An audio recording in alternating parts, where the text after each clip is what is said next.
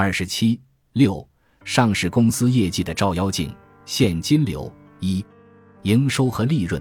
关注价值事务所公众号的朋友们都知道，我们最喜欢拿公司五年的营收、净利润做图对比分析着看，因为单看一两年十分容易踩坑。如果是一家好公司，把它五年的营收和净利润数据拿出来做图，就该是两条近似平行的线，这代表着公司的营收、净利同步增长。如果营收一直涨，净利却在那儿不怎么动，大家就要留心。要么营收有可能是假的，要么就有别的东西吃掉了利润。无论怎么看都不太好。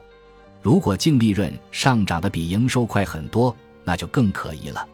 仔细想想，公司的收入都没怎么增长，利润是怎么做到增长的呢？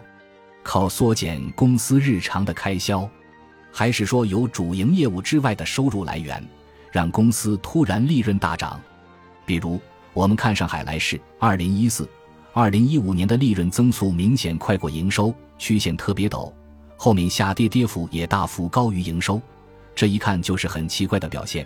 原因就在于，从二零一四年到二零一五年上半年是 A 股难得一见的大牛市，上证指数由二零一四年最低点不到二零零零点一直上涨到二零一五年五一百七十八点，让无数股票的价格实现翻倍再翻倍。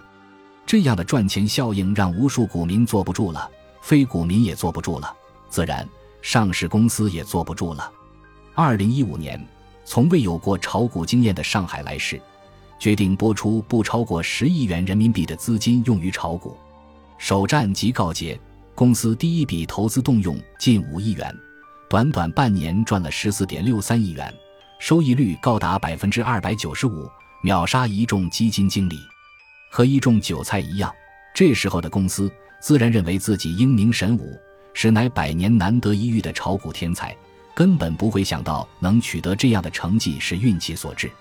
于是，公司加大了投资，虽然没多久就碰上股灾，但由于公司前期赚得足够多，即使遭遇回撤，全部卖出后还是挣了不少钱。初生牛犊不怕虎的韭菜，当第一笔投资赚了大钱。碰上股灾回撤后，还是保留了不少收益。接下来他会干嘛？当然是在股市大幅下跌了一段时间后，动用杠杆去捡便宜。公司确实是如此做的。幸运的是，公司二零一六年还真赚了一些钱。那么接下来公司会怎么办？二零一七年继续加大杠杆。和所有悲伤的故事一样，二零一七年公司小亏，随后的二零一八年巨亏。上海来是因为自己炒股，造成公司的净利润上涨幅度和下跌幅度与营收极不匹配。接下来我们再看一个公司，这家公司比上海来时还要特殊，原因就在于它居然有一年利润比营收还多。仔细想想，利润怎么可能会超过营收呢？除非是公司的非经常性损益有异动，比如麦子公司卖了一笔钱。这家公司二零一八年的净利润就比营收还要多，它就是沃森生物。仔细查看它的年报，就会发现，其实它是一家研发型公司，他家的主要产品还没有上市，一直在烧钱，所以总是亏损。二零一八年钱不够烧了，卖了一家子公司，而麦子公司的钱比他一年的销售额还高，因此就出现了下图这样独特的现象。增收不增利的呢，那就太多了。我们再把信利泰搬出来聊聊。看信利泰，我们可以发现，公司二零一四至二零一六年净利润都能跟得上营收，只是二零一七、二零一八这两年开始掉队了。深扒原因，我们可以知道，一方面是受公司从二零一七年变化较为显著的研发费用的影响。二零一七年公司研发投入四点三九亿元，挣百分之四十六点三七，占当年营收的百分之十点五七。其中资本化率为百分之二十五点五三，和往年持平。二零一八年研发投入八点零四亿元，挣百分之八十三点零九，占当年营收的百分之十七点二八。其中资本化率为百分之四十九点三二。另一方面是公司从二零一七年开始销售费用就在猛增，二零一七年销售费用十一点五六亿元，挣百分之三十五点七。二零一八年销售费用十三点四六亿元。挣百分之十六点四。如果翻看公司二零一九年半年报，销售费用也是极大的增加。公司对此的解释是，加大了对新产品的推广而增加了市场推广费。结合公司的年报可以发现，因为国家出台医药集采政策，公司在加速往创新药企转型，而这个转型的过程很漫长，因此公司的财报大概率还会丑陋一段时间。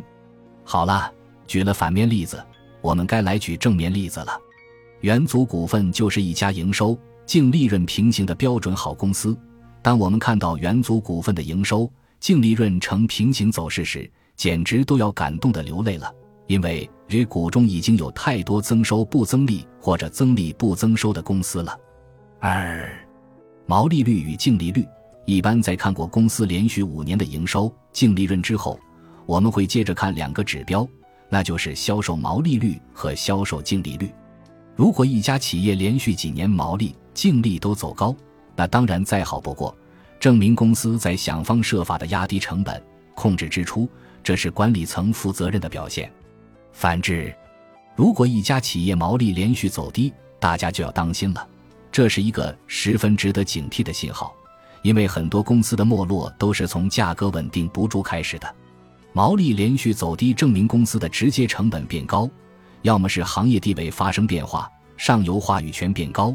要么是终端出现凶狠的竞争对手开始打价格战，所以一旦毛利率、净利率双双下降，我们就得结合具体公司进行深入分析。比如金域医学，从公司的销售毛利率和销售净利率来看，公司的经营状况是极不健康的，毛利率逐年走低，净利率更是低的不行，百分之五点六的净利率。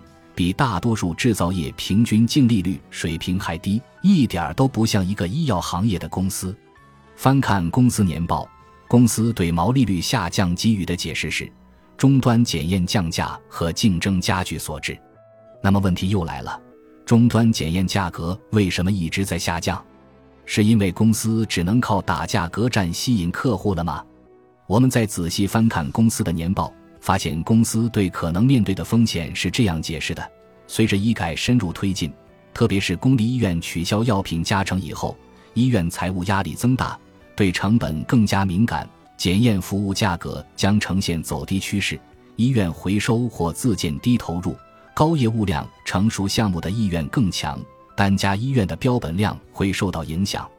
还好，金域医学终端检验价格走低是政策原因。和公司本身无关。那我们再来看一个反面的例子：分众传媒。分众传媒在二零一八年之前一直维持毛利百分之七十、净利百分之五十左右的水平。二零一八年稍降，变成毛利百分之六十六，净利近百分之四十。这点降幅还不算什么。二零一九年半年报直接变成毛利百分之四十二，净利百分之十三点三。原因就在于。二零一八年，公司出现了一个竞争对手新潮传媒。这个对手采用碰瓷性竞争战略，疯狂和分众传媒打价格战。而这种电梯广告本来就不存在什么护城河，对手降价，你就只能跟着降价。所以，跟着公司产品价格一起降的，除了利润就是股价了。因此，一家公司如果有高毛利，那躺着赚钱自然最好，但也要留个心眼儿，多问一句。这家公司凭什么享受如此高的毛利？巴菲特曾经讲过，任何能够获取高回报的商业堡垒，都必然会受到竞争者的反复挑衅。我五生物因为有专利保护，取得了九五百分号加的毛利；茅台因为其特殊性，换了地方换了公司谁都酿不出来，取得了九零百分号加的毛利；五粮液取得了白酒行业七零百分号加的毛利；华兰生物。血制品政策保护使其取得了六零百分号加的毛利，那么分众传媒有什么呢？凭什么能拿七零百分号加的毛利呢？新潮传媒即便在最终的 PK 中输掉了，之后也会出现千千万万个新潮传媒。分众传媒在这里只能说，它作为龙头入场早，打价格战暂时还耗得起，因此最终大概率还是会胜出，但在此之后。